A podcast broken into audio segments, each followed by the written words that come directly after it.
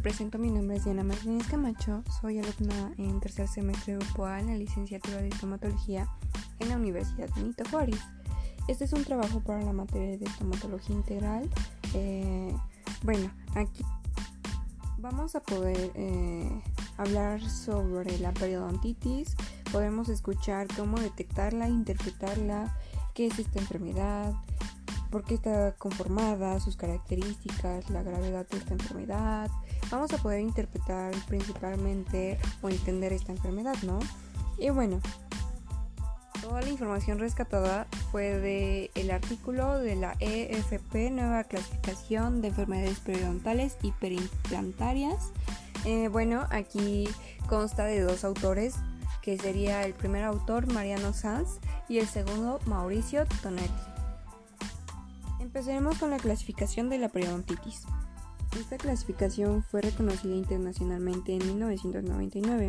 Esta proporciona información operatoria que actualmente se implementa en prácticas clínicas e investigaciones científicas.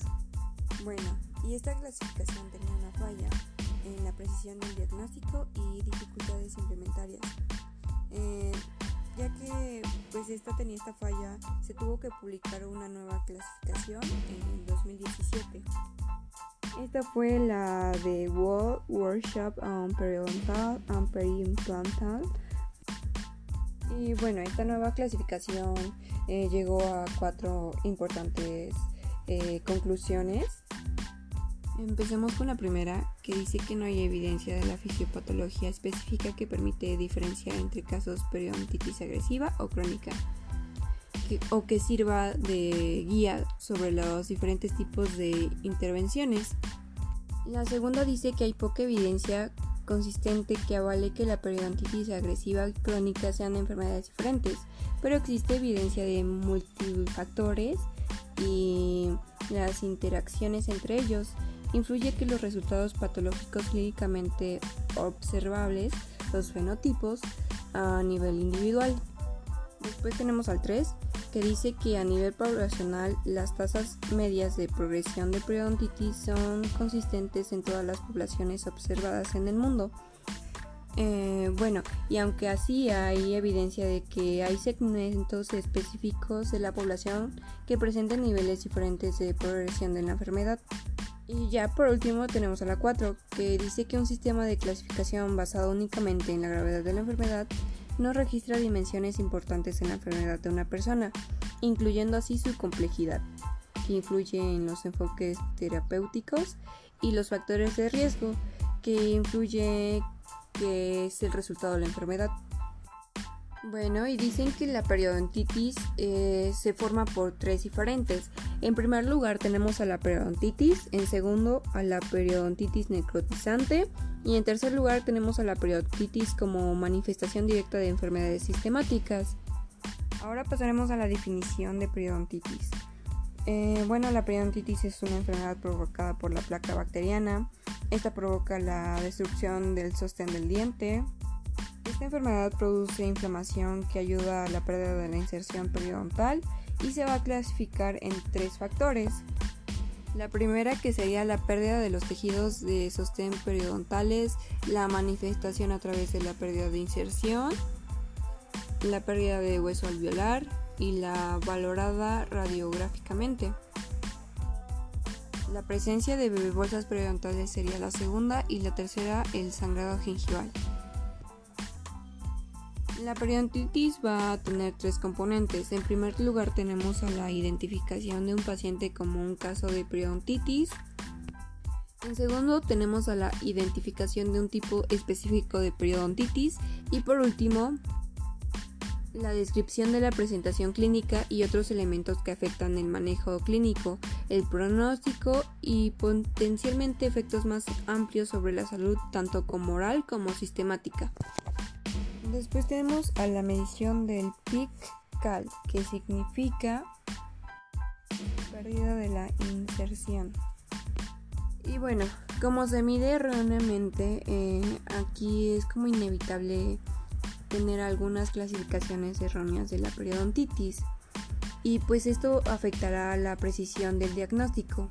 Bueno, y se ha observado que pues el tamaño o la magnitud del pical eh, pues al medirse erróneamente puede haber diferentes eh, problemas, ¿no? Y la medición de la pérdida de la inyección pues va a ser determinada por un especialista, ya que pues eh, la magnitud de esta puede ser diferente. Así que pues la medición se necesita determinar por un especialista para ver cuáles son los factores de riesgo, cuál es lo que se recomienda si ya hubo algún eh, tratamiento, pues no afectar principalmente al paciente. Bueno, y el sangrado del sondaje, esto quiere decir cuál es la lesión. Aquí vamos a ver el que debe incluir la proporción de localizar el sangrado tras el sondaje y el número y la proporción de dientes por profundidades del sondaje, ¿no? Bueno, y pues la inflamación periodontal provoca también el sangrado del sondaje. Bueno, pasaremos al grado de la enfermedad. Aquí vamos a poder observar eh, el diagnóstico, ¿no? Esto lo va a hacer un especialista y va a determinar qué tan difícil es el o crítico es el caso si hay pérdida de la inserción o pérdida ósea periodontal, si va a provocar pérdida de los dientes, eh, si ya se ve la periodontitis, si tiene dimensiones eh, diferentes a la que debería de tener una boca sana. Esta pues es como la definición de qué tan grave o difícil es el caso.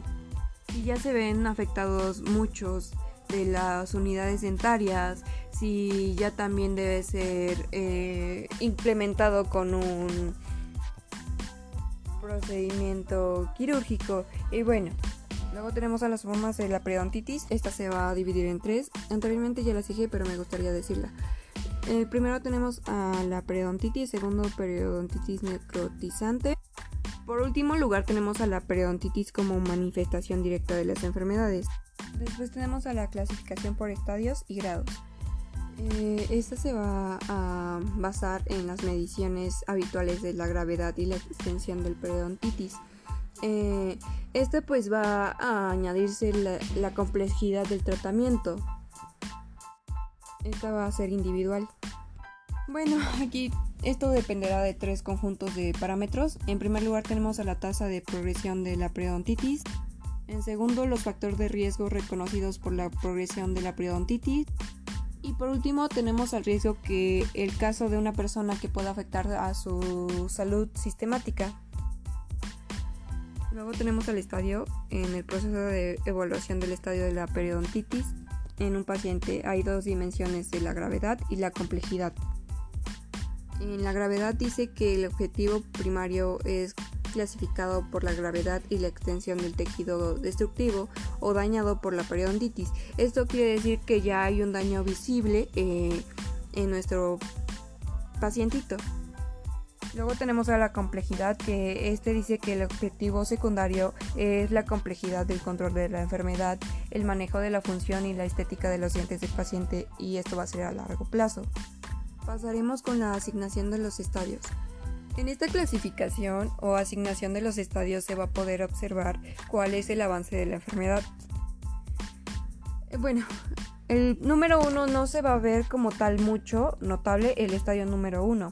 Luego tenemos el estadio número dos que pues sería el periodontitis moderada. Se empieza a ver un poquito levemente eh, el problema de la periodontitis. El estadio número 3 en la 3 dice que la periodontitis grave con riesgos potenciales de la pérdida dentaria. Eso quiere decir que pues los dientes ya tienen como el riesgo de caerse o pues ya no tener la dureza de mantenerse en su lugar.